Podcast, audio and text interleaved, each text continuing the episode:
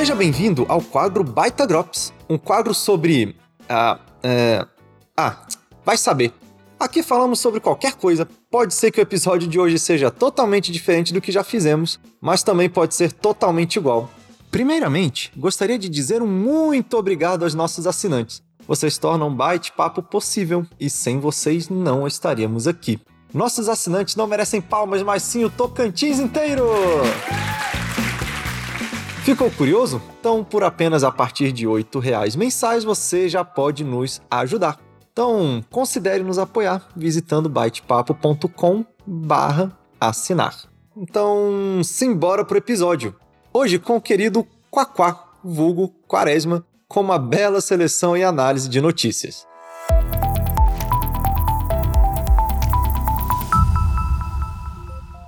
Fala, meus amigos e amigas do Bate Papo. Aqui quem fala com vocês é o Quaresma e vamos aí para mais um novo episódio do nosso Baita Drops. Espero que tenham gostado do primeiro e vamos para o segundo episódio. Dessa vez vamos falar de algo que está bastante em alta aí desde o de ano passado, mas que era algo que a gente quase não falava antes disso. Foi uma revolução aí que veio do nosso querido Facebook, que é o metaverso. Facebook ano passado mudou seu nome para Meta para investir aí forte na criação de metaverso, juntando todas as empresas que eles tinham, não só empresas de rede social e comunicações como WhatsApp, Instagram e Facebook, como agora juntando de vez também a empresa Oculus, empresa de realidade virtual. E agora juntando as coisas tudo numa só, uma conta só, aos poucos, agora faz mais sentido a empresa Oculus dentro do conglomerado do Facebook, né? Agora chamado Meta. O termo metaverso, até onde a gente sabe, foi citado pela primeira vez em 92 em um romance chamado Snow Crash, romance cyberpunk do escritor Neil Stephenson. Segundo o Wikipedia, o metaverso nada mais é do que a terminologia utilizada para indicar um tipo de mundo virtual que tenta replicar a realidade através de dispositivos digitais. Então não é muito diferente do que a gente tem hoje, com joguinhos, com redes sociais que tentam replicar ali o mundo real, Diferente de uma rede social como Instagram ou Facebook, uma rede de metaverso, ela tenta ter seus próprios avatares, tenta ter interações entre os avatares para replicar ali o mundo real, né, onde a gente interage, onde a gente já está mais acostumado. O metaverso não é novo, apesar de estar nessa hype alta aí por causa do Facebook por causa de metaversos descentralizados como o do Body Ape, a gente vai falar um pouco mais para frente. Mas não é algo novo, né? A gente pode falar em 2003, a gente teve um dos primeiros metaversos assim que revolucionou para o mercado, revolucionou a forma como a gente via isso, que foi o Second Life, que foi um sucesso na época. Na época a gente começou a ver é, empresas que começaram a atender somente dentro do metaverso, profissões que foram criadas dentro do metaverso, como designer de, de moda para avatares de metaverso, ou empresas de advocacia que atendiam dentro dos avatares ali do metaverso. Na época a gente já tinha bastante notícia de profissões dentro do metaverso, profissões digitais, Hoje é algo muito novo, mas na época não era. Isso revolucionou muito o mercado da época, e a gente está falando aí de 2003, anos antes da criação de smartphones, anos antes da gente ter internet fácil acesso ou em qualquer lugar que a gente estivesse. Na época a gente tinha nosso computador em casa, a gente acessava ele em casa, no máximo um notebook. A gente não tinha uma internet fácil, uma internet 4G igual a gente tem hoje, onde a gente facilmente consegue acessar em qualquer lugar que a gente esteja os nossos aplicativos, nosso Instagram, fazer um post, interagir ali dentro. Apesar de ter sido revolucionário, na época isso foi uma barreira alta. Uma barreira de internet, barreira de gráficos de computador que não eram tão altos e barreira de, de acesso, nem todo mundo tinha acesso. Então, esse metaverso, que na época era também chamado de jogo por alguns, acabou morrendo, mas fez com que surgissem muitos outros. E hoje, agora que a gente tem a tecnologia muito mais elevada, nós temos não só smartphones, mas nós temos dispositivos de realidade virtual, nós temos internet muito mais rápida do que antes e acessível em qualquer lugar não só com a rede 4G, mas agora com a rede 5G e redes como a Starlink do Elon Musk, que vem para trazer ainda mais acesso à internet. Então, hoje a gente já está muito mais acostumado com isso, a gente tem muito mais tecnologia. E não só na questão tecnológica, a gente já está muito mais acostumado com a nossa vida digital, é, está ultrapassando a nossa vida real, digamos assim. Hoje, por exemplo, é fácil você pensar que quando a gente faz uma viagem, as fotos e vídeos que a gente tira, a gente pensa muito mais para postar eles nas redes sociais do que para botar um álbum, botar pendurado na parede. E vice-versa, a gente conhece muito mais as pessoas, a gente acompanha a vida das pessoas pela rede social. Cada rede social tem o seu, sua especificidade para isso, né? No Instagram a gente consegue ver o dia a dia da pessoa, no LinkedIn a gente consegue acompanhar a vida profissional da pessoa, coisa que a gente não estava acostumado lá em 2003, com certeza. A gente tinha o começo de redes sociais, a gente não estava utilizando da forma que a gente usa hoje, com certeza. Tudo isso, juntando que a nossa vida já está muito mais digital, isso vem e traz muito mais força para a criação desses metaversos, que vai cada vez mais levar a nossa vida para o mundo virtual e para o mundo digital.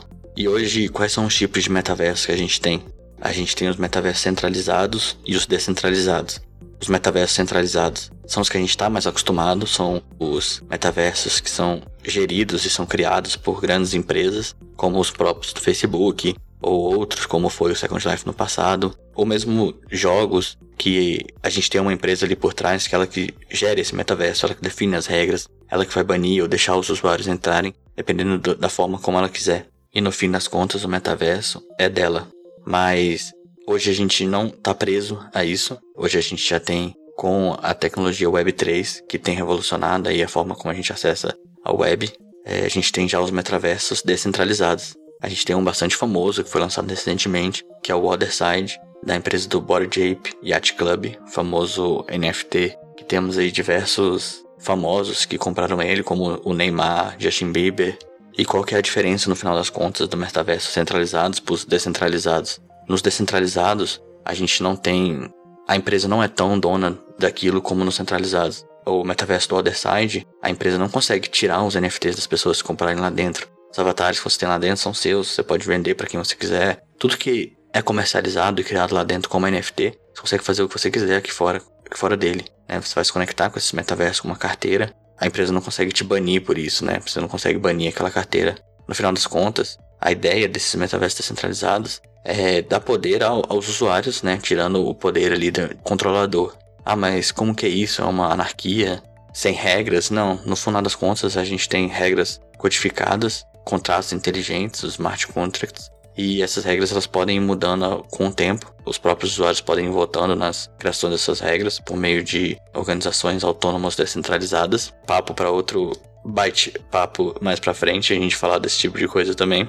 Mas com certeza isso é um avanço muito grande para dar mais poder para os usuários definirem as regras dentro do metaverso. E aí o que acontece se um usuário não gostar daquela regra? Fácil. Ele pode ir para outro metaverso descentralizado e é possível existir diversos metaversos onde cada um acessa aquele que ele que mais lhe convir, né? Algum vai querer acessar um com regras mais restritas, outros vão querer acessar os metaversos mais liberais, podemos dizer assim.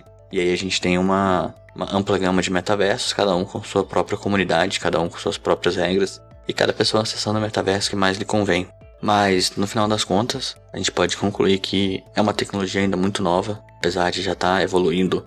A gente começou ela evoluindo com pequenos passos lá desde 2003, agora está evoluindo com passos mais largos, evoluindo em diversas frentes, evoluindo para descentralização, evoluindo para cada vez mais a gente estar tá imerso neste mundo com óculos de realidade virtual, óculos de realidade aumentada, mais poderosos. É, então a gente tem uma grande evolução ainda para seguir pela frente, mas com certeza é algo que está vindo aí para ficar, que a gente pode ir acompanhando os próximos passos disso, os próximos metaversos que vão ser criados, e com certeza é algo que vai mudar bastante a forma como a gente vê e principalmente a forma como nossos filhos e netos vão viver daqui para frente. Assim como a gente está mais acostumado com as redes sociais do que os nossos pais e avós, com certeza nossos filhos e netos já vão vir num mundo muito mais metaversificado, podemos dizer assim, e que com certeza vai estar muito mais acostumado com isso. E vamos ver os próximos passos daí para frente. Espero que tenham gostado desse novo podcast do Baita Drops. E é isso aí, pessoal. Muito obrigado e vamos para frente.